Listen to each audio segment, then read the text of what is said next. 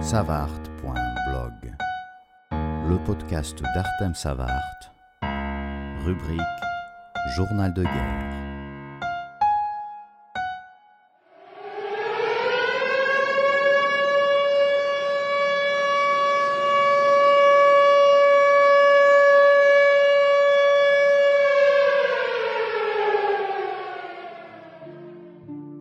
Dans mon enfance, quand on revenait à l'école en septembre, la première chose à faire était d'écrire une composition sur l'été qui venait de passer.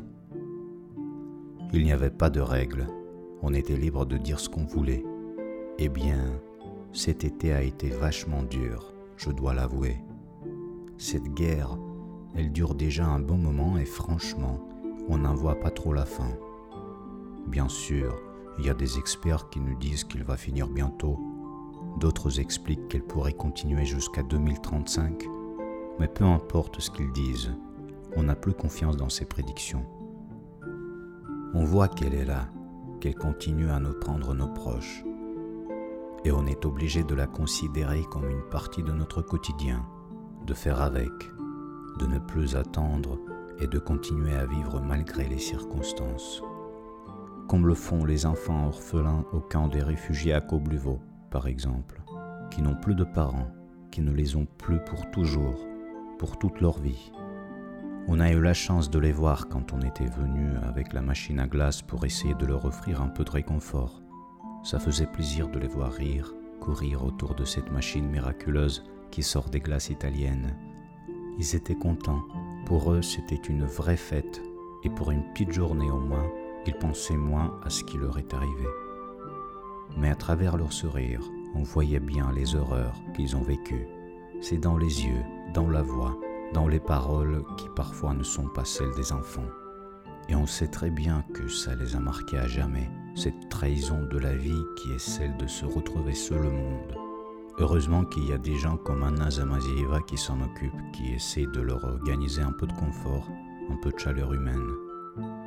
Ça soulage un peu qu'ils ne soient pas abandonnés, mais moi personnellement, chaque fois que j'y pense, ça me transperce le cœur. Dans le cadre de nos missions, on a aussi réussi quelques livraisons alimentaires à Mykolaïev. Surtout, on n'arrêtait pas d'apporter de l'eau potable, qu'il n'avait déjà pas assez même avant la destruction du barrage de Karovka, et surtout après. Pour un moment, c'est devenu la demande numéro un là-bas. C'était un peu bizarre d'apporter de l'eau pour qu'ils puissent survivre alors que l'eau même les tuait en entrant dans leur ville, dans leur maison.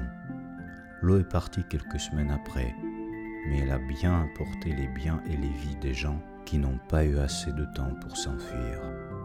À Odessa, au bord de la mer, on a vu des maisons entières venues de Kherson, sans parler des milliers de meubles, sans parler des cadavres.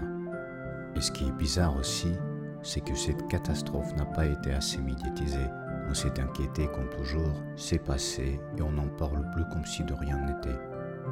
Et pourtant, c'est l'un des crimes les plus monstrueux pendant cette guerre. C'est bel et bien une catastrophe écologique que l'armée russe s'est permis d'organiser, sans même prévenir ses soldats qui, le jour de l'explosion, étaient sur place, s'accrochaient aux arbres et suppliaient les Ukrainiens de les ramasser. Je l'ai suivi en direct car un de mes amis était là aussi, du côté des Ukrainiens et il nous écrivait dans le chat ce qui était en train de se passer ce matin-là. Lui, militaire, il ne comprenait pas comment pouvait-on abandonner ses soldats, ne pas les prévenir avant de faire sauter ce barrage, en laissant crever la plupart, littéralement. Mais bon, les Russes ont fait assez de conneries comme ça pour comprendre qu'il n'y a aucun instinct pour la vie humaine, soit-elle celle d'un Ukrainien ou d'un Russe. Et quant aux amis au front, j'en ai toujours heureusement un autre, Nikolai, pilote de drone, pour lequel après quelques mois on a finalement réussi à récolter les fonds et acheter une voiture afin qu'il puisse être plus mobile lors de leur mission de renseignement. Ça fait déjà quelques mois qu'il fait son service à la ligne du front. Avec ses petits machins volants, lui et son équipe, ils arrivent à avoir des renseignements vitaux pour l'armée et les civils. Des fois, elles sont malheureusement repérées par l'ennemi et bombardées direct. Ils font partie des cibles principales car quand on arrive à éliminer l'équipe des drones, les autres soldats sont aveuglés pour un bon moment. C'est ce qui s'est passé il y a quelques jours. Ils ont été repérés et bombardés et plusieurs gars de son équipe sont morts sur place. Lui ça va, mais il est bien en danger tout le temps, chaque minute. Et c'est le cas de tous les soldats. Et quand j'entends les médias et les gens, surtout les politiques, se plaindre de la contre-offensive qui n'a pas été assez rapide par rapport à ce qu'ils s'imaginaient, j'ai envie de demander, n'avez-vous pas honte? Oui, on voit bien d'ici que tout le monde en a marre, qu'on trouve des excuses comme la corruption, la peur que l'armée ukrainienne aille se battre sur le territoire russe pour ne pas donner assez d'armes tant nécessaires. Ils donnent, bien sûr, mais pas assez et surtout pas à temps. Leurs décisions prennent des mois et des mois, pendant lesquels l'armée russe se retranche, se prépare, se mobilise de nouveau. Et le fait que l'armée ukrainienne arrive à avancer quand même, sans avions qui n'ont pas toujours été livrés, je le considère comme un miracle. Donc au lieu de se plaindre, si je peux me permettre un avis personnel, il faut arrêter les décisions incertaines, arrêter de parler des aides pendant des mois et des mois et faire le nécessaire. Si bien sûr, on veut bien que cette guerre soit finie bientôt. Ce qui n'est peut-être pas dans les intérêts de tout le monde en Europe et aux États-Unis. C'est bien dommage de le constater, mais on se pose ici des questions comme ça. Des fois même on croit que la situation actuelle satisfait le monde. Il y a bien toujours une guerre quelque part. Tant pis si cette fois c'est en Europe. Ce n'est quand même pas en plein milieu. C'est les Slaves qui se battent entre les barbares. On n'est pas vraiment concernés, nous. On a nos petits problèmes déjà et non seulement ces barbares de Slaves n'arrivent pas à s'entendre rapidement, mais pendant des mois et des mois, ils exigent de l'aide. Qui se débrouillent, quoi. On a été gentil au début, on a été choqué, mais franchement, réglez vos problèmes entre vous. Il est déjà temps. Et en plus, au lieu de nous remercier, vous nous menacez en disant que si les armes ne sont pas données, la guerre viendra chez nous. J'ai tort, bien sûr. Ce n'est pas délicat ce que je dis. Ce n'est pas juste à propos de tout le monde. Et je ne crois pas que c'est tout le monde qui pense comme ça. Mais avouez que vous entendez de plus en plus circuler des pensées pareilles. Moi, je peux juste dire encore une fois merci à tous ceux qui ont aidé, qui continuent à le faire malgré la fatigue générale, qui comprennent que même si le champ de bataille est au bout de l'Europe, on est quand même concerné, où que l'on soit, et qui comprennent que c'est la vie d'une personne qui compte, peu importe sa nationalité. je veux aussi remercier les politiques qui, malgré les procédures bureaucratiques insupportables, arrivent à faire avancer les choses qui essayent de faire de leur mieux. En attendant, on fait avec ce qu'on a. L'armée ukrainienne, si je l'ai bien compris, a pour tâche actuelle de détruire d'abord minutieusement celle de l'ennemi, pour après avancer d'un coup et à grands pas, et surtout avec moins de pertes.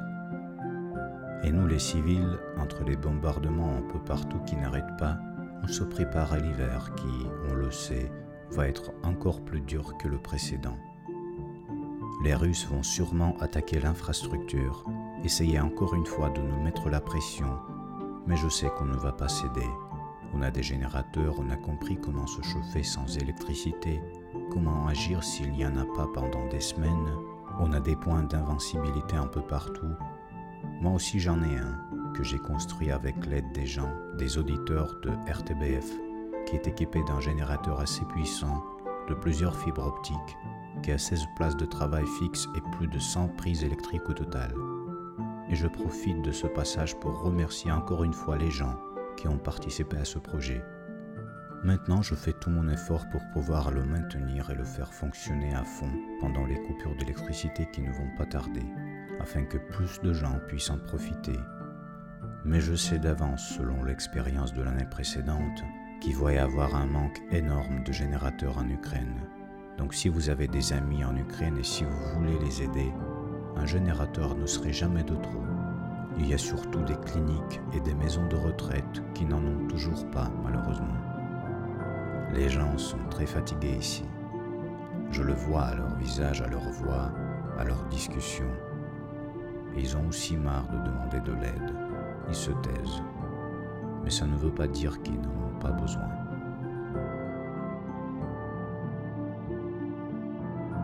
Vous avez écouté le podcast d'Artem Savart. Retrouvez plus d'infos sur savart.blog.